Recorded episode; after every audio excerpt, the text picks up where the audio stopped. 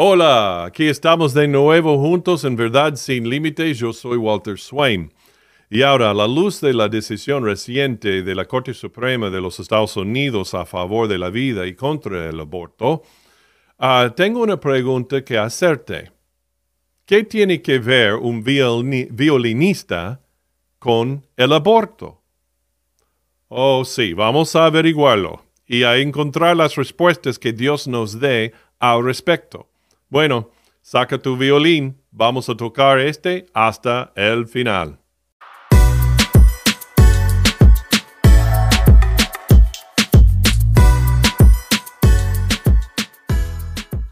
Muy bien, las buenas noticias es que el Verdad sin Límites se, está escuchando literalmente en todo el mundo y los Estados Unidos, en Latinoamérica, y está empezando a ayudar a la gente a encontrar la verdad de Dios entender la verdad de Dios con lo que está pasando hoy en la vida real y con ello el Evangelio está predicando, se está predicando.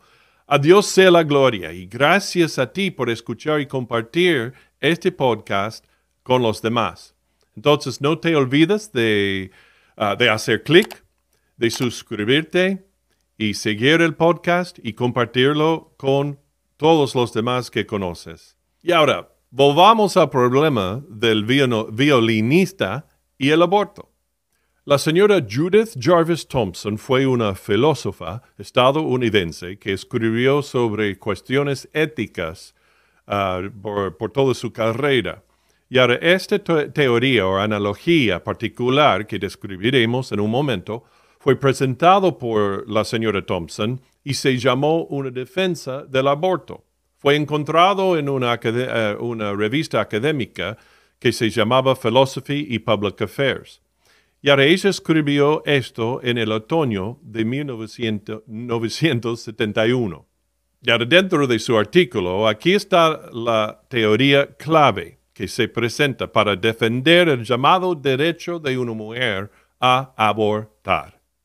te despiertas por la mañana y te encuentras espalda con espalda en la cama con un violonista inconsciente, un famoso violonista inconsciente. Se ha descubierto que tiene una dolencia renal mortal y la Sociedad de Aficionados de la Música ha revisado todos los historiales médicos disponibles y ha descubierto que solo tú tienes el tipo de sangre adecuado para ayudarle. Por lo tanto, te han secuestrado. Y anoche el sistema circulatorio del violonista fue conectado al tuyo. De modo que tus riñones pueden ser utilizados para extraer venenos de su sangre, así como de la tuya. El, director del hospital le te dice ahora, mira, lamentamos que la sociedad de aficionados de la música te haya hecho esto nunca lo habríamos permitido de haberlo sabido. Pero aún así lo hicieron. Y el violonista está ahora enchufado a ti. Desenchufarte sería matarlo. Pero no importa, es solo por nueve meses. Para entonces se habrá recuperado de su dolencia y podrá desenchufarse de ti sin problemas. ¿Le corresponde moralmente acceder a esta situación? Sin duda sería muy amable de tu parte si lo hicieras, una gran bondad, pero tiene que acceder a ella. Y la señora Thompson sigue diciendo, si le permites usuarios, es decir, tus riñones, es una bondad de tu parte y no algo que le debas. Y ahora Thompson añade más cosas, eh, más explicaciones, pero este es el argumento principal que da. Y ahora hay, otra cosa también que quiero mencionar, pero eh, espera un, ratito. Pero ¿cómo explica esto el derecho al aborto? Bueno, lo que Thompson está diciendo por esta analogía es que la señora no puede ser forzada a llevar al bebé en su útero. Y ahora recuerda que dije útero, yo, no ella. Volveremos a eso también en un momento. Pero el bebé es inesperado y no deseado. es un invasor de su cuerpo, de la mujer, y de su derecho a la vida, por lo que puede eliminar a ese bebé sin tener en cuenta las consecuencias para el niño. Al igual que la mujer no, no tiene que mantener vivo al violonista y no puede ser obligada a mantenerlo vivo. Y ahora hay muchos argumentos exitosos en contra de esta analogía, pero vamos a, vamos a explicarlo uno por uno. Número uno, el violonista no está unido a ella por ningún proceso biológico natural, sino que está conectado a ella de forma artificial. Un bebé es el resultado natural de la unión de dos seres humanos de sexo opuesto. El bebé no es una especie de persona ah, diminuta y extraña un parásito que invade su útero contra su voluntad. Y ahora, número dos. Eso ese argumento nos lleva a recordar que, que aparte de la violación, en el 99% de los embarazos. El embarazo fue el resultado biológico natural de una unión sexual consensuada. En la analogía que Thompson presenta, es como si no se esperara. Aunque desde la creación, hace miles de años, todo ser humano sabe que esto es un hecho biológico, natural, que cuando dos personas del sexo opuesto se juntan, hay un alto porcentaje de que se produzca un embarazo. Ahora bien, se podría argumentar que la mujer hizo todo lo posible para evitar el embarazo con protección. Pero eh, el paquete eh, eh, de la protección advierte y el sentido común te lo dice que eso no garantiza o usar esa protección no garantiza que nunca haya un embarazo el 100% de las, de las veces, utilizando métodos anticonceptivos. Esto es simplemente utilizar el aborto como una excusa para usar el aborto como un método de control ah, de la natalidad. Desmantelamiento número 3. Una cosa es dejar que alguien muera por causas naturales, lo que es fuera de tu control, y otra muy distinta es retener intencionalmente o intencionadamente las necesidades vitales esenciales como leche, comida, calor, etc. Y matar a un ser humano intencionadamente. Y ahora Thompson tiene razón. Sería un acto de bondad y nobleza permitir que el violonista siga conectado a ella, pero ella no está obligada a permitirlo.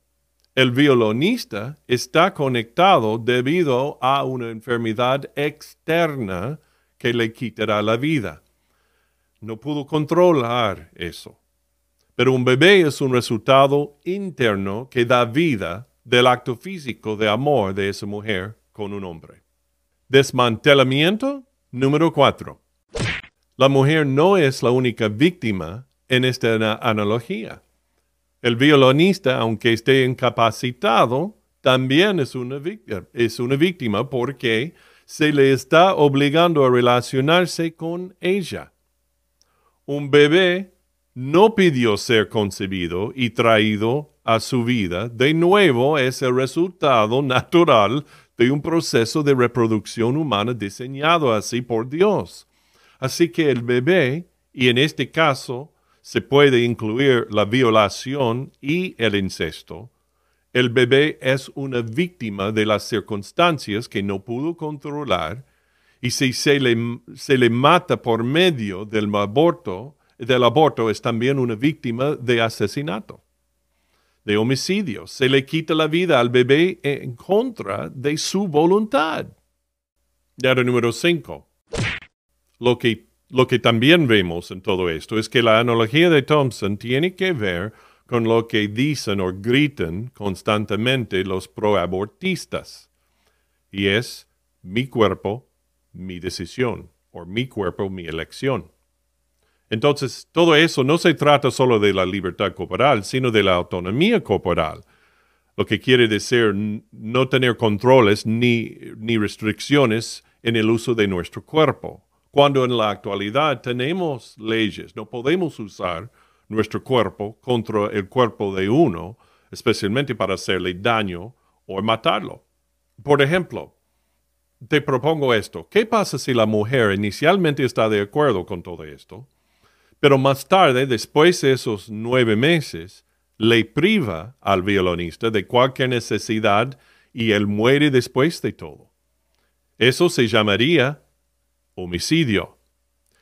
Pero si ella se niega a ayudarlo mientras está en coma, entonces se considera moralmente permisible que lo haga. Recuerde también esto.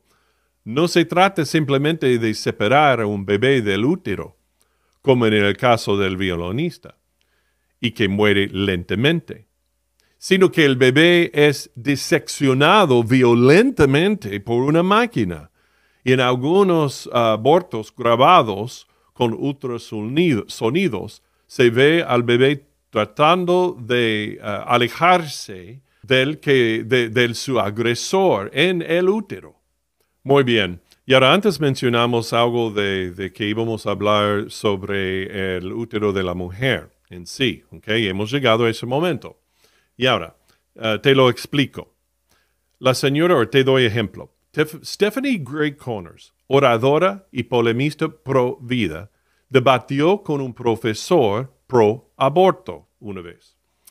Y ahora él ah, salió de la analogía del violín con otro argumento diciendo, ¿qué pasa si a tu hijo le falla el riñón y necesita un trasplante de riñón, riñón y tú eres el único en todo el mundo que es combatible y le das a él tu riñón y vive? Pero la pregunta es esta, ¿debería la madre ser obligada por ley a dar a ese niño uno de sus riñones? La respuesta debería ser no. No se debería obligar al padre o la madre a hacerlo, sino solo en base a una elección libre de compasión eh, para hacerlo. Lo que él quiere decir es que la mujer no debería estar obligada legalmente a permitir que su vientre sea utilizado por el bebé. Y en ese momento la señora Connors sintió que Dios le dio una respuesta cuando al principio estaba perpleja por un momento. Y esto es lo que dijo en respuesta. El riñón está diseñado y existe para una persona y su cuerpo solamente. Pero el útero es único en el sentido de que está literalmente diseñado y existe para ser usado por y traer a otro ser humano persona al mundo. Por lo tanto, el bebé tiene derecho a vivir y nacer en el útero de la mujer, entonces. Hmm. La parte interesante de esta teoría o analogía del violonista es que para que funcione bien el argumento del todo, el proabortista tiene que conceder que el bebé no es un grupo de células, sino que es realmente un ser humano y es una persona. Y ahora esto va, eso va en contra de la gran mayoría de los pro-abortistas que gritan en voz alta y clara todo el tiempo que el feto es solo un grupo de células y no es humano todavía y definitivamente no es una persona sensible. oh. Entonces, ¿qué dice Dios? ¿Qué dice la verdad de Dios a esto? Bueno, en el libro de los Salmos 139, 13 al 8, la palabra de Dios dice, Porque tú formaste mis entrañas, tú me hiciste en el vientre de mi madre, te alabaré, porque formidables, maravillosas son tus obras. Estoy maravillado, y mi alma lo sabe muy bien. ¿No fue encubierto de ti mi cuerpo? Bien que en el culto fui formado y entretejido en lo más profundo de la tierra. Mi embrión vieron tus ojos, en tu libro estaban escritas todas aquellas cosas, que fueron luego formadas, sin faltar una de ellas. Cuán preciosos me son, oh Dios, tus, tus pensamientos, cuán grande es la suma de ellos. Si los enumero, se multiplican más que la arena. Lo que esto nos dice es que Dios te hizo único y especial y hecho a su imagen y semejanza. Ningún bebé, ninguno, es un trozo de basura que se tira a la basura. o que se utiliza, para hacer experimentos o vacunas. Dios dice que tú y yo estamos hechos a su imagen. Pero hay otra realidad también. En la palabra de Dios nos dice que estamos alejados de Él para siempre, para siempre debido a nuestro pecado. Pero Él nos dice en su palabra, en su verdad, que Dios mismo, el Hijo de Dios, Jesucristo, vino hace dos mil años atrás, murió por tu pecado y mi pecado. Tomó nuestro castigo, tu castigo, sobre él mismo. Y entonces después resucitó al tercer día de entre los muertos. Y a través de él solo y creer en él, por arrepentirte de, de tu pecado y poner tu fe para siempre en él y en él solo, él te va a conceder perdón de todo pecado y darte vida eterna. Y ahora, mi amigo, ¿has creído en Jesús? Toma ese momento ahora, si no lo has hecho antes, y, y ora a Dios, habla con Dios, diciendo, Señor, soy pecador, y tú eres el único Señor y Salvador. Sálvame, creo en ti, creo lo que hiciste en la cruz y, por resucitarte de entre los muertos, Señor, te entrego mi vida ahora. Y si tomas esa decisión, no te olvides de dejarnos saber para que te ayudemos a, proceder en los próximos pasos en tu nueva vida en Cristo. Y señores, si estás luchando con un embarazo que te da miedo de llevar a este niño y traerlo a este mundo, bueno, si estás en los Estados Unidos, te damos aquí un número para llamar y ellos te pueden ayudar en lo que necesitas. Deja que te muestren el amor y el diseño de Dios para ti y tu bebé y que te den las herramientas que necesitas para comenzar esta nueva fase de la vida. Y si no estás en los Estados Unidos, busca una, iglesia local bíblica y, y te ayudarán bueno, muchas gracias de nuevo por estar aquí conmigo hoy, en verdad sin límites, especialmente en este tema tan duro y sensible. Ya sé. espero que te haya ayudado a pensar o quizá pensar de nuevo en tus creencias y opiniones y resolver tus dudas al respecto. Bueno, no te olvides tampoco de hacer clic en like y seguir este podcast. Ah, no te olvides de suscribirte a este podcast y comparte este podcast con todos los demás. Y también, como siempre decimos, sigue a Jesús, porque cuando sigas a Jesús, siempre seguirás a la verdad.